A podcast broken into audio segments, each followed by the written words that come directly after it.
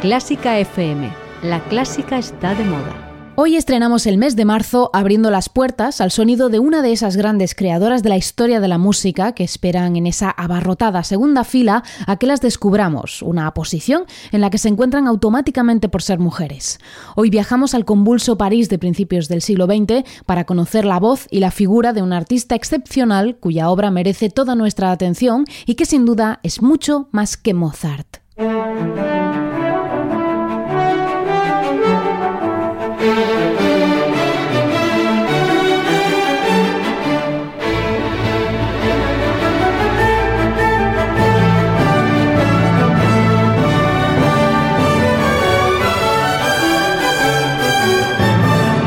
¿Qué tal? Bienvenida, bienvenido a Mucho Más que Mozart, el espacio de Clásica FM en el que exploramos todos los rincones y alguno más de la mejor música del mundo para que puedas conocerla y descubrirla en profundidad. Hoy nuestro oído se vuelca hacia la figura de una compositora y pianista cuyo legado trascendió a su época, un catálogo sensible y apasionado con sonido propio y que hoy desde este espacio queremos reivindicar. Hoy en Mucho Más que Mozart, Cécile Chaminade. Una autora con una posición muy destacada en su época y muy inferior en nuestros días y que queremos darte a conocer. Soy Ana Laura Iglesias y comienzo como siempre mandando todo mi cariño a nuestra familia de mecenas a la que puedes sumarte en clásicafmradio.es barra mecenas o si lo prefieres puedes conectar con nosotros en nuestras redes sociales. Estamos en arroba clásicafmradio en Facebook, Twitter e Instagram. Todo listo, llega la música, esto es mucho más que Mozart. Comenzamos. ¿Sabes que por 5 euros mensuales puedes ayudar a que Clásica FM siga siendo posible? No controlamos tus datos, no te pedimos ninguna permanencia y te ofrecemos regalos y contenido premium. Con tu ayuda permitirás que este programa siga sonando en todo el mundo. Busca la pestaña Hazte mecenas en clásicafmradio.es y únete a nuestro equipo. Clásica FM, la clásica está de moda.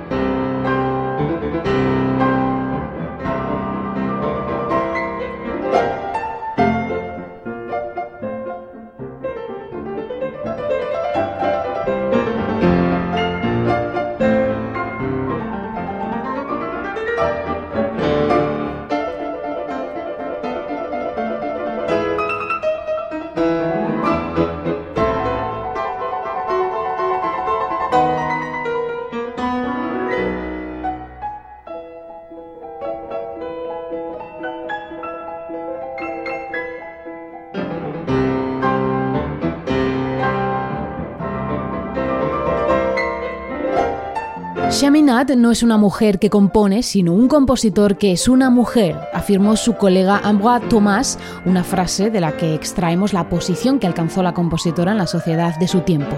Cécile Louis Stéphanie Chaminade nació en París en agosto de 1857 y murió en Monte Carlo en abril de 1944.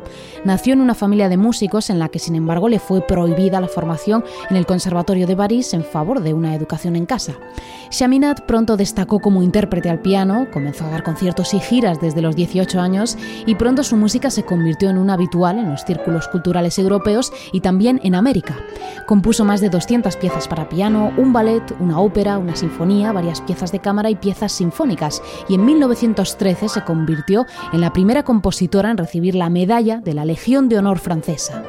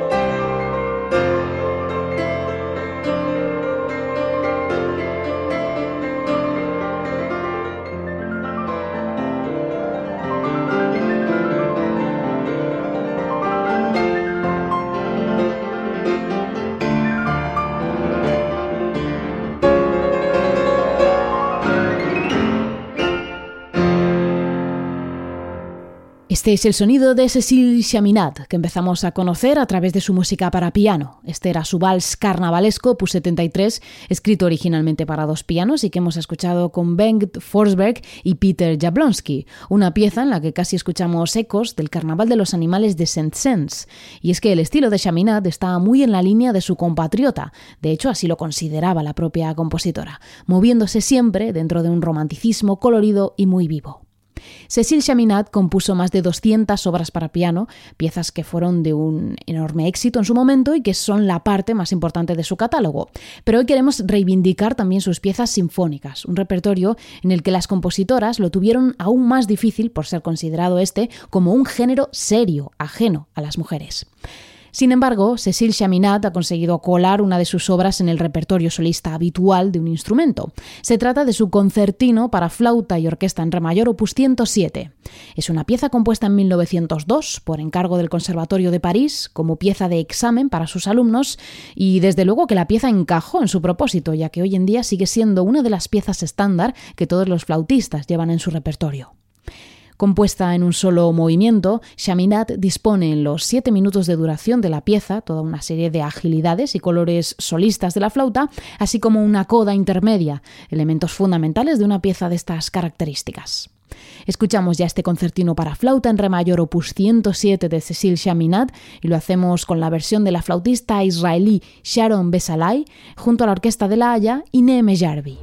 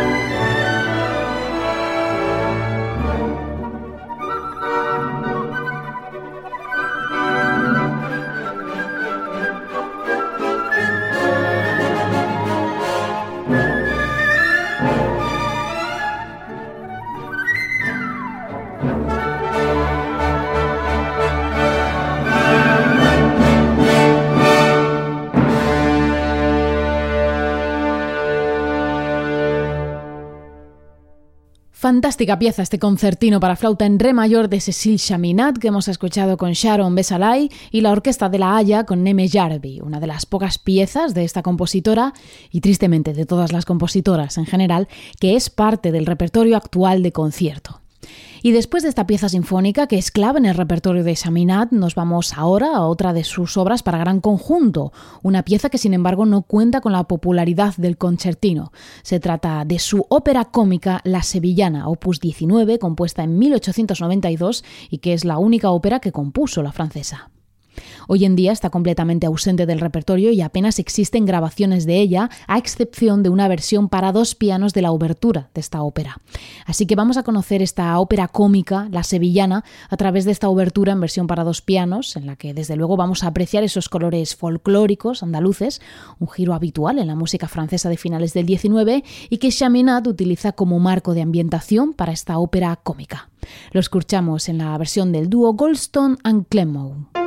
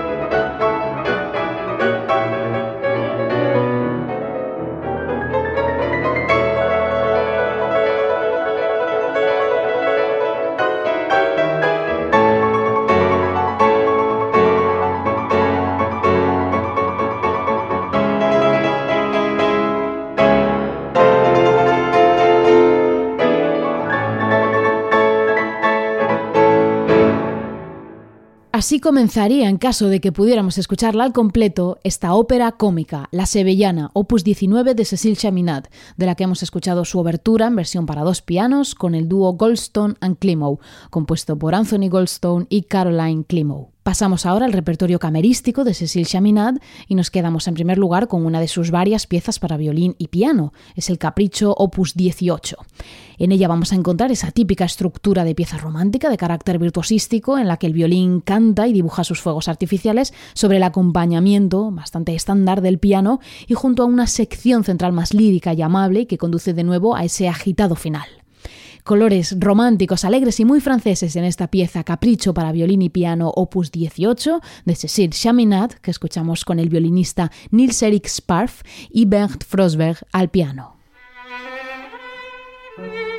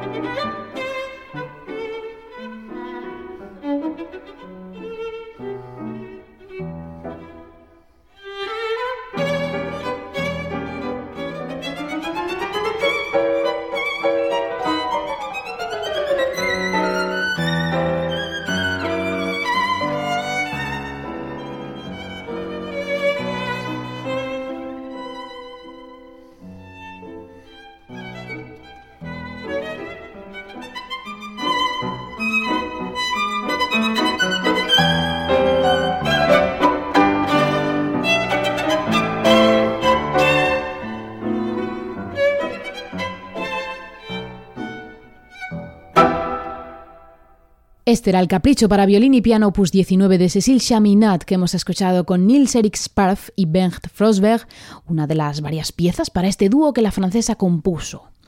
Y para terminar esta selección a través del corazón de la música de Cécile Chaminade, nos vamos a quedar con una de sus mejores piezas camerísticas. Es su trío para violín, cello y piano número uno en sol mayor, es su opus 11 y el primero de sus dos tríos con piano. Ambas piezas se encuentran hoy fuera del repertorio de este ensemble, pero en ellas encontramos, sin embargo, excelentes ejemplos de conversación fluida entre los tres instrumentos, y en concreto en este trío número uno escuchamos un lenguaje muy vivo y con una gran energía en todos los movimientos, reflejo tal vez de la joven compositora de 24 años de edad y de gran éxito entonces gracias a su propia música, que era Cécile Chaminade en el momento de componer esta obra. Nos quedamos con el tercer movimiento presto leggero de este trío número uno para violín, cello y piano en sol mayor, opus 11 de Cécile Chaminade, en versión del trío Parnassus, y que es la última parada de este viaje a través de esta gran autora cuya música está esperando a que la disfrutemos, a que la interpretemos y a que la enseñemos, ya que sin duda es mucho más que Mozart.